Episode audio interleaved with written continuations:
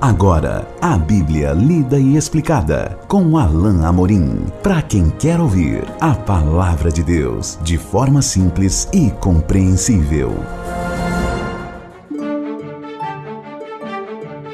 Olá, querido ouvinte, querida ouvinte, estamos de volta com mais um programa, a Bíblia lida e explicada. Eu sou o pastor Alain Amorim, nós continuamos o nosso estudo no Evangelho de Lucas, no capítulo 2.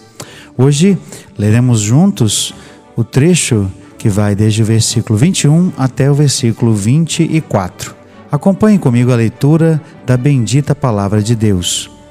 Completados oito dias para ser circuncidado o menino, deram-lhe o nome de Jesus, como lhe chamara o anjo antes de ser concebido. Passados os dias da purificação deles, segundo a lei de Moisés, levaram-no a Jerusalém para o apresentarem ao Senhor, conforme o que está escrito na lei do Senhor. Todo primogênito ao Senhor será consagrado, e para oferecer um sacrifício, segundo o que está escrito na referida lei, um par de rolas ou dois pombinhos. No texto de Lucas, ele tem o cuidado de retratar Maria e José como pais piedosos, como pais tementes a Deus. Nós já sabemos dessa realidade com relação a Maria. Quando o anjo saúda Maria, ela diz, ele diz que ela é agraciada e ele diz que é, o Senhor é, já tinha já a tinha observado. Maria sempre foi uma mulher temente a Deus e também José. Nós temos isso no relato também do Evangelho de Mateus, José, homem temente a Deus, inclusive intencionou deixar Maria secretamente. Então, essa continuação do retrato dos pais de Jesus como servos fiéis de Deus é muito importante. Ela mostra o cuidado, o zelo que os pais tinham com relação ao seu filho e com relação aos mandamentos de Deus. Todo esse cuidado aqui de circuncidar o Senhor Jesus ao oitavo dia certamente eh, também fazia parte do fato de que isso era culturalmente algo uh, que era, estava previsto, mas mais que isso, Lucas faz questão de retratar uh, Maria e José como pais piedosos, como pais que temiam e que amavam o Senhor e que estavam então tomando todo o cuidado e todo o zelo uh, com, com Jesus com relação ao que era uh, prescrito na própria lei. A lei aqui era a lei de Deus, era a palavra de Deus que dizia que o menino uh, devia ser circuncidado ao oitavo dia. E era costume nesse dia dar o nome ao menino, não é? E que depois, segundo a lei também, uh, passado o período da purificação, depois que a mãe uh, dava luz ao menino, ela então oferecia um sacrifício uh, pela sua purificação. E nós, nesses detalhes aqui, eu quero uh, apontar algumas coisas importantes que o texto uh, deixa pelo menos aparente. Então o texto diz: completados oito dias para ser circuncidado o menino, deram-lhe o nome de Jesus.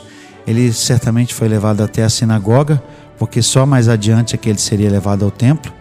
Né? Então eles estavam aqui em Belém ainda. E eles lhe deram o nome de Jesus, como lhe chamara o anjo. Exatamente como Maria ouviu, como nós temos, por exemplo, registrado lá em Mateus, o anjo disse especificamente: O seu nome será Jesus, porque ele salvará o seu povo dos seus pecados.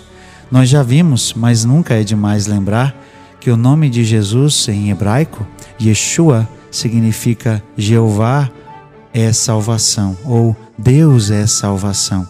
O próprio nome de Jesus já traz consigo a missão que Jesus tinha de salvar o seu povo dos seus pecados, exatamente como o anjo tinha anunciado. Então, é marcante que nós temos aqui o registro de que, exatamente como o anjo uh, disse, eles então registraram o nome de Jesus, porque ele salvaria o seu povo dos seus pecados. E o anjo tinha anunciado isso antes da própria concepção. Significando que Maria guardou isso e estava cumprindo fielmente a palavra do Senhor.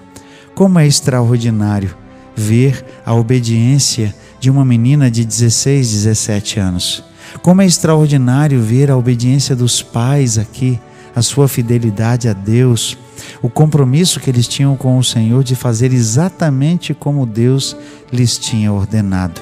Que coisa extraordinária ver aqui esse, esse compromisso eh, de apresentar o Senhor Jesus, de fazer cumprir aquilo que estava prescrito na lei em obediência a Deus. O texto continua. Uh, aqui no verso 22 temos outra informação importante. Passados os dias da purificação deles, segundo a lei de Moisés, levaram-no a Jerusalém para o apresentarem ao Senhor. Hoje nós temos um costume que certamente vem dessa época de apresentar os nossos, os nossos filhos ao Senhor na igreja, para que sejam acolhidos, para que, os, para que o pastor possa orar por eles. É um momento de consagração muito, muito especial. Eu me lembro quando eu levei as minhas duas filhas para serem consagradas ao Senhor. É, que momento singular quando a gente é, quando a gente, de frente da igreja, né, diante de todos os irmãos, coloca a nossa, nossa filha ali nos braços do pastor para que ele ore, consagrando, de, de, dedicando nosso filho, nossa filha ao Senhor. Que momento especial. Sem dúvida, esse momento aqui também era especial. Aqui, não na sinagoga, mas no templo. O texto diz que eles levaram Jesus ao templo em Jerusalém uma coisa extraordinária aqui vai acontecer daqui a pouco, nós vamos ver isso juntos só no nosso próximo encontro. Mas o fato é que eles estavam mais uma vez, mais uma vez, perdão, cumprindo o que a lei prescrevia. Cerca de 40 dias após o nascimento de um filho, a mãe deveria então é, comparecer no templo. Não é? O texto diz que se cumpriu os dias da purificação deles. Certamente era a purificação de Maria, como aquela que deu a luz, né? e também a purificação do próprio Senhor Jesus. E o texto diz que eles o apresentaram ao Senhor. Ou seja, ele foi consagrado a Deus exatamente como prescrevia a lei, porque todo primogênito de Israel era consagrado ao Senhor. O primogênito uh, filho e também o primogênito dos animais era também consagrado ao Senhor. Nós temos isso prescrito na lei. E isso é especial porque José e Maria fizeram questão de fazer exatamente como a lei mandava. E eles então ofereceram um sacrifício. E aqui é outra coisa interessante que eu quero que você perceba.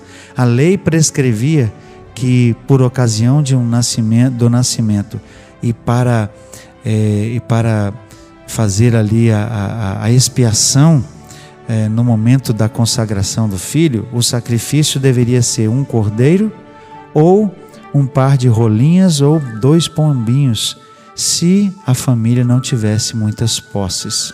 Observe que Lucas é, não colocou o trecho todo que fala do cordeiro ou é, dos pombinhos, mas ele coloca só o trecho do segundo, uh, do segundo sacrifício, indicando que foi exatamente isso que eles ofereceram. E isso para nós é significativo porque nos chama a atenção para o fato de que a família de Jesus era modesta, de que a família de Jesus não era uma família de posses. Mais uma vez, uh, diz respeito ao, ao humilde começo do Rei dos Reis. O Senhor Jesus não nasceu numa família abastada, numa família rica, numa família de bens, de posses, até porque isso nunca seria o foco da, do Senhor Jesus mesmo. Jesus nunca se preocupou com dinheiro, nunca se preocupou com bens, com posses.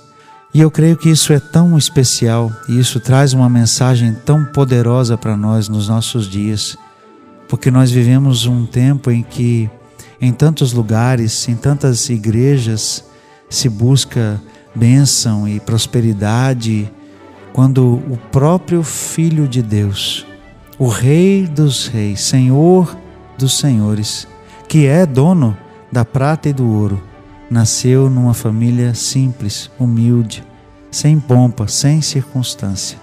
E aqui mais uma vez a confirmação disso, porque eles ofereceram ao Senhor aquilo que as suas posses lhe permitiam: dois pombinhos, um sacrifício uh, de custo muito baixo, porque certamente a família não era uma família de posses.